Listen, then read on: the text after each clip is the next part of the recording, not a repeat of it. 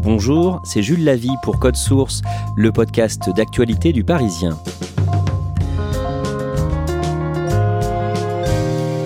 Après un an et demi d'épidémie, nous sommes nombreux et nombreuses à rêver d'évasion et d'aventure. Cet été, Code Source a choisi de vous proposer les témoignages de cinq aventurières et aventuriers, des hommes et des femmes qui repoussent leurs limites, parfois jusqu'à frôler la mort. Aujourd'hui, Hélène Drouin, une interne en médecine âgée de 27 ans, au printemps, elle a réalisé l'un de ses rêves en escaladant l'Everest. Elle raconte au micro de Claudia Prolongeau.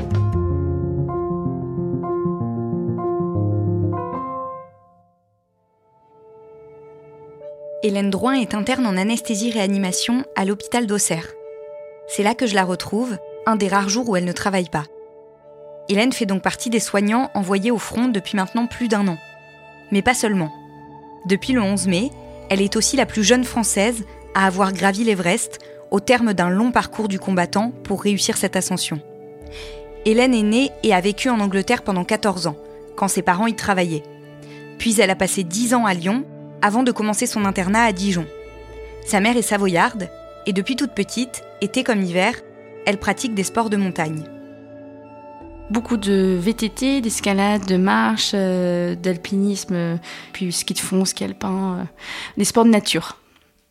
J'ai fait mon premier glacier quand j'avais 11 ans, et puis tous les ans on faisait des glaciers. Et euh, je pense que le premier glacier qui m'a un peu marqué, c'était quand j'avais 15 ans, j'ai fait l'Albaron, qui est un sommet à 3600 mètres, qui était magnifique parce qu'on avait fait une traversée glaciaire au lieu d'un aller-retour. Donc c'était c'était super. J'étais avec ma famille, euh, c'était vraiment vraiment très beau plus on, monte en altitude, moins on entend des bruits de nature, puisqu'il n'y a plus de ruisseaux, il n'y a pas d'animaux, il n'y a pas d'oiseaux.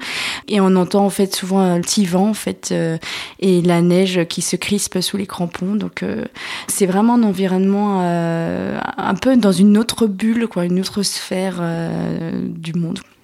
Assez tôt dans sa vie, donc, Hélène sait que la montagne aura une place importante pour elle. Pour autant, elle ne se dit jamais qu'elle aimerait devenir professionnelle. L'alpinisme est sa passion, elle veut que ça le reste. Elle s'oriente alors vers des études de médecine et continue, dès qu'elle en a l'occasion, de se rendre en montagne. À 20 ans, avec deux copines, elle gravit le Mont Blanc jusqu'au sommet. On avait en fait envie de faire le Mont Blanc pour nos 20 ans, donc euh, on, connaissait un guide euh, et on a fait euh, dans de super conditions via une voie qui s'appelle les Trois Monts et c'était absolument extraordinaire puisqu'on était en haut vers 13h, on est resté déjeuner pendant une heure au soleil, c'était c'était un peu magique comme journée. L'idée de l'Everest se met à germer dans son esprit, lointaine d'abord, comme un rêve, aussi beau que peu probable c'est euh, une petite graine qui, qui, qui, pousse, donc on se rend pas vraiment compte euh, le moment où ça commence à devenir assez grand pour être visible, mais euh, je pense qu'en partie, le fait qu'il y a plus de 5 ans, je connaissais indirectement la, la mère bulgare d'un ami qui avait fait l'Everest. Quand elle avait 45 ans, en tant qu'amateur, elle n'était pas professionnelle, donc même si j'avais pas pu discuter avec elle, que j'avais pas pu la rencontrer, je savais juste que voilà, si une femme de 45 ans, amateur, se donne les moyens de l'Everest, bah, c'était accessible aussi pour moi. Avec en ligne de mire l'Everest, Hélène teste ses capacités dans plusieurs disciplines, sans dire autour d'elle quel est son objectif final. En 2018, elle gravit le pic Lénine, un sommet à la frontière entre le Tadjikistan et le Kirghizistan qui culmine à 7134 mètres.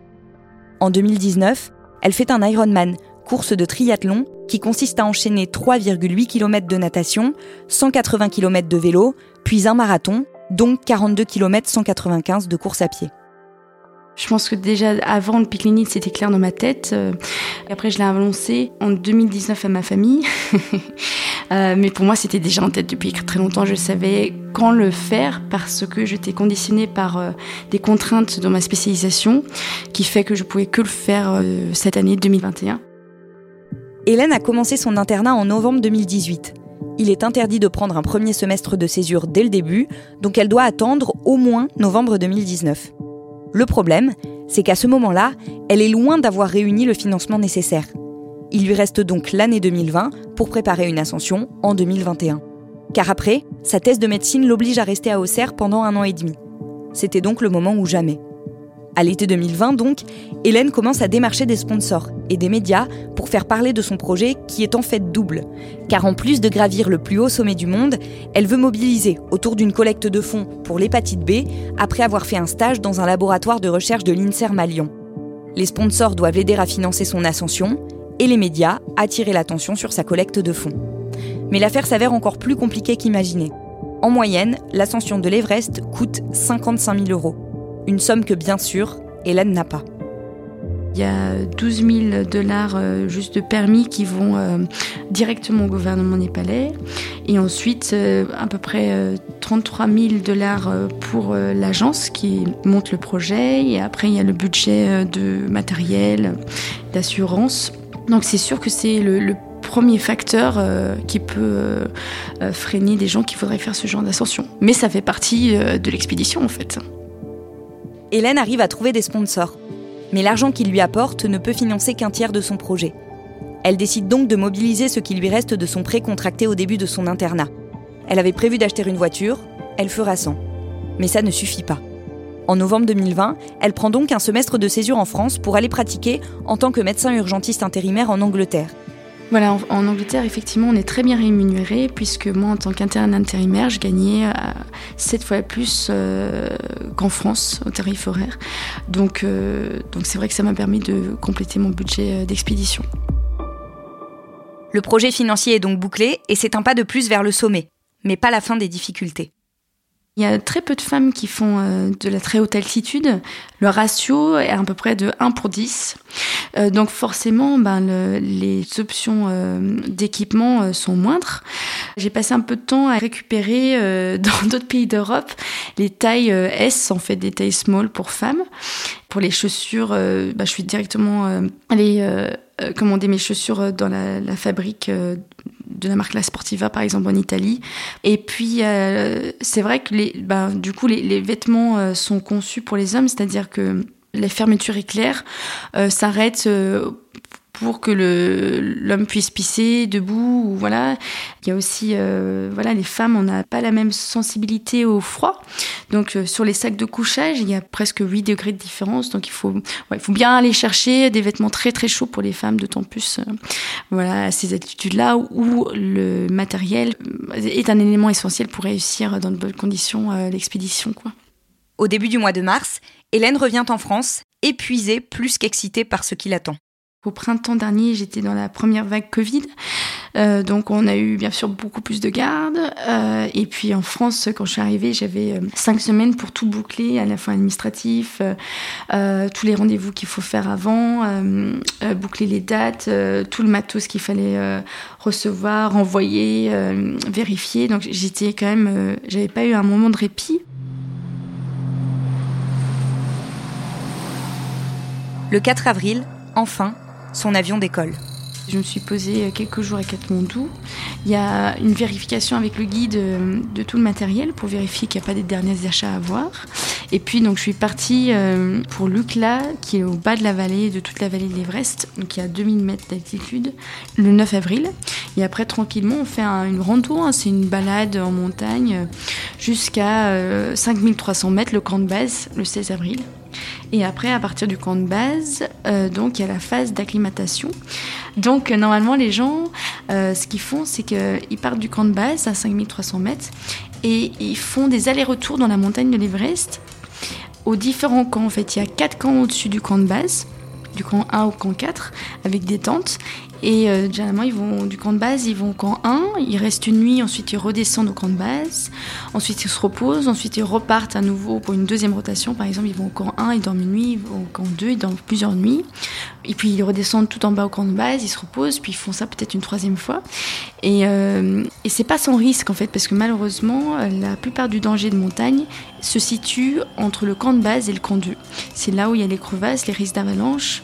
Euh, c'est là où en 2014 et en 2015, il y a eu, euh, avec les tremblements de terre et des avalanches, euh, beaucoup de morts. Donc c'est vraiment la partie la plus dangereuse de la montagne. Et euh, c'est pas sans risque de faire ce genre d'aller-retour. À 100 000 mètres de hauteur, la teneur en oxygène dans l'air a presque baissé de moitié. Et c'est la raison pour laquelle il faut s'habituer à respirer. Comme naturellement Hélène s'acclimate vite, elle s'épargne donc les allers et retours entre le camp de base, situé à 5300 mètres, et les autres camps. La météo n'est pas très clémente. Il neige beaucoup et pendant plusieurs jours, elle attend en bas avec son guide, d'autres alpinistes et d'autres guides népalais, ainsi qu'une équipe de deux vidéastes canadiens qui font un reportage sur eux. Bien organisés et tous en forme, ils quittent le camp de base le 3 mai pour commencer l'ascension. Donc moi, c'est la première fois que je quittais pour aller dans la montagne de l'Everest. Et euh, on a fait une nuit au camp 1, qui est assez risqué parce qu'il y a des, pas mal de crevasses. Et puis tout de suite, on est allé au camp 2 le 4 mai. Là, en fait, on a attendu euh, l'annonce de la météo euh, clémente. La météo est tombée. Le premier jour de l'ouverture de l'Everest serait le 11 mai. Et nous, on voulait être le, premier jour de l'ouverture parce qu'on savait qu'il y aurait moins de monde et que le vent était très tolérable. Donc on est resté cinq jours au camp 2. Et puis on est parti, donc le 9 mai, on est parti pour le camp 3 à 7000 mètres d'altitude, où là on commence à avoir de l'oxygène. Il faut savoir que 99% des gens qui font l'Everest font avec l'oxygène, y compris les Népalais. C'est les seuls au monde à avoir un avantage génétique où ils produisent plus de globules rouges euh, naturellement. Donc ils ont cet avantage. Donc ce qui fait qu'ils ont besoin de moins d'oxygène. Ils se foutent un peu de notre gueule d'ailleurs en disant que nous on commence à s'acclimater à partir de 2000 mètres et eux ils ont que besoin de s'acclimater à partir du camp de base, donc à partir de 5300 mètres. C'est, des gens qui sont extraordinaires, qui portent 35 kilos jusqu'à 8000 mètres pour installer les camps. C'est, des gens hors normes. J'ai jamais vu des gens qui pouvaient être à la fois alpinistes et à la fois euh, hyper forts physiquement. Donc j'ai énormément de considération pour, euh, pour ces guides Sherpa. Le 10 mai, on est parti au camp 4. Euh, on est arrivé au camp 4 euh, vers 15h. Ensuite, on se pose euh, dans les tentes pendant quelques heures. Et on est reparti à 21h pour le sommet qui se fait la nuit. avec le, lever du jour le 11 mai. Et moi, je suis arrivée au sommet un peu plus tard. J'étais la dernière de mon équipe. Donc vers 10h, 10h30 le 11 mai. Après 13h30 d'ascension, Hélène se hisse enfin sur le sommet de la plus haute montagne du monde, à 8849 mètres. On arrive en marchant et ça fait une espèce de plateforme et euh, on a une vue sur 360 euh, degrés et là on, peut voir tous les autres sommets en bas qui sont très bas euh, et c'est majestueux, c'est grandiose, on a vraiment une vue mais vraiment très lointaine.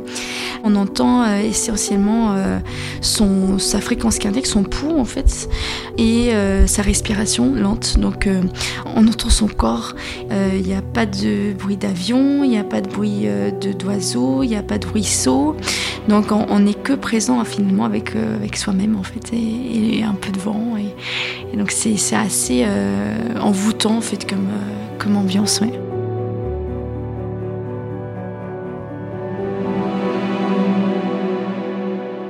Mais il y a quand même eu quelques couacs. Et une fois au sommet, Hélène ne peut pas faire ce qu'elle avait prévu. Euh, moi, étant myope, j'ai pris des, lunettes euh, de sport à ma vue, par-dessus lesquelles je mettais un masque de vent pour protéger du vent. Sauf qu'avec le masque à oxygène, euh, il y avait un petit espace, ce qui fait que avec l'humidité, euh, toute la... tout mon masque côté droit a gelé, donc je pouvais pas le gratter. En plus, il fait très froid, donc euh, donc je voyais rien de mon œil droit et une partie de mon œil gauche. Euh, L'autre problème de matériel, c'est que aussi pas... mon masque à oxygène produit une humidité, donc ça a gelé en fait ma fermeture éclair. Il y en a qui ont une espèce de rabat en tissu qui permet de se protéger la fermeture éclair, pas la mienne. Et donc arrivé au sommet, je voulais euh, envoyer avec mon GPS un message programmé, boire mon eau. manger un gel, prendre une photo avec mon appareil photo et en fait, euh, j'arrivais pas à ouvrir ma fermeture éclair, c'était gelé. Après, je vous cache pas, pour moi, c'était pas le moment d'avoir euh, une émotion forte, puisque on sait que la majeure partie des accidents et des morts, en fait, arrivent en, redescente. Donc euh, voilà, j'étais très très concentrée de pas me laisser envahir par mes émotions et, et penser à cette redescente. 5 à 10 minutes plus tard, Hélène redescend, toujours accompagnée de son guide, jusqu'au camp 4. Là, ils restent la nuit et repartent le lendemain pour deux jours de descente jusqu'au camp de base. Ils commencent donc leur longue route en avance sur les vidéastes et les autres guides et touristes restés un peu plus longtemps au camp 4. Mais dès le camp 3, le guide d'Hélène se sent mal. Je suis partie avec mon guide seul et au bout de deux heures, en fait, il s'est complètement épuisé. Il s'asseyait tous les 10 mètres. Et donc, euh, on avait passé un éperon un peu difficile techniquement.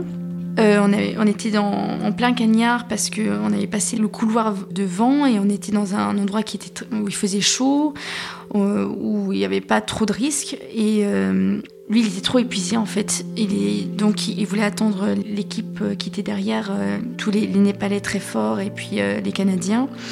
Donc, en fait, je me posais la question soit j'attendais que toute l'équipe vienne, mais j'allais attendre encore une heure et demie et je commençais à avoir moins d'oxygène et je commençais à moi-même être très fatiguée. Ou soit je le laissais, il était conscient, hein, il était lucide, il n'allait pas faire une, erreur euh, pour lui-même, il ne se mettait pas en danger, il était complètement lucide, il était juste épuisé. Donc euh, je lui ai laissé euh, ma gourde, il avait des gels, et puis il avait son talkie-walkie pour appeler les Canadiens, et moi je suis partie toute seule descendre.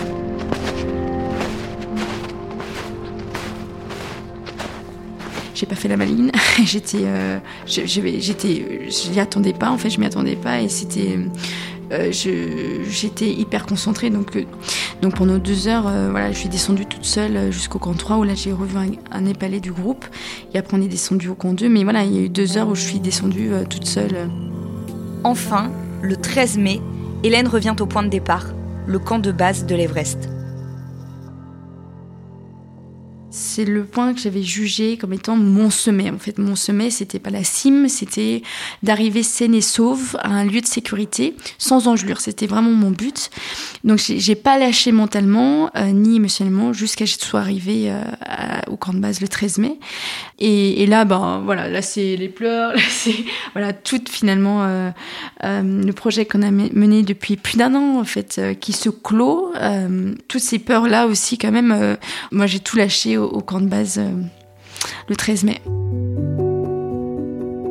De retour en France, Hélène a tout de suite commencé son nouveau semestre d'internat à Auxerre. La campagne de dons qu'elle a lancée en parallèle de son projet est toujours ouverte. Alors mon prochain sommet est toujours en cours, c'est la campagne de dons. D'ailleurs c'est un sommet assez dur. Euh, et après, euh, voilà, mon prochain sommet c'est de euh, finir mon cursus médical. J'ai encore une thèse à, effectuer, euh, de années intenses pour apprendre mon métier. Donc voilà, je me concentre sur ces deux choses actuellement. C'est sûr que l'alpinisme fait partie de ma, mon équipe de vie, mais je, suis passionnée de la vie, j'aime plein de choses et j'aime aussi la musique, j'aime aussi... donc il y a plein de projets en fait qui sont en cours.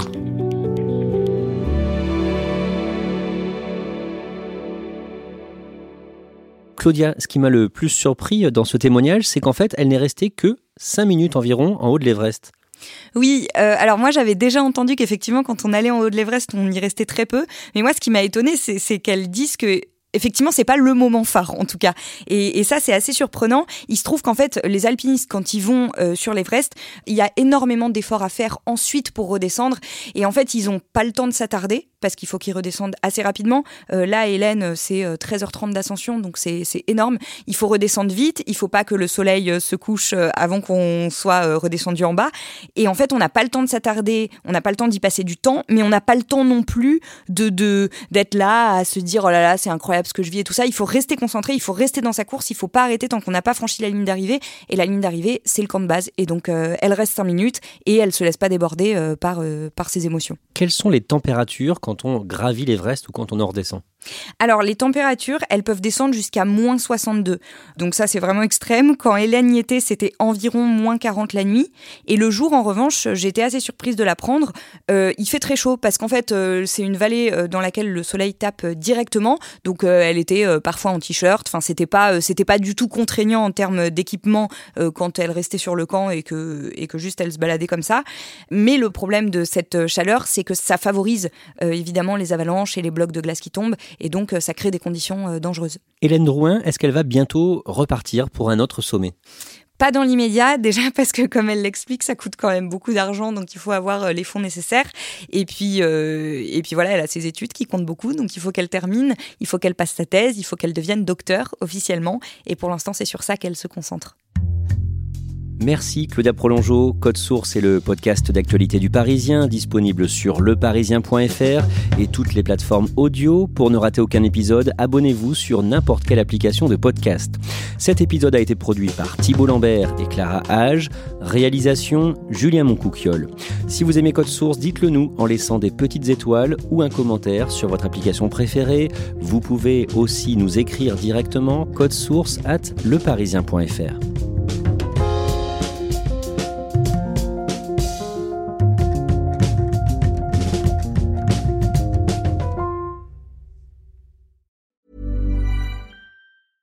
Want flexibility? Take yoga. Want flexibility with your health insurance? Check out United Healthcare Insurance Plans. Underwritten by Golden Rule Insurance Company, they offer flexible, budget friendly medical, dental, and vision coverage that may be right for you. More at uh1.com.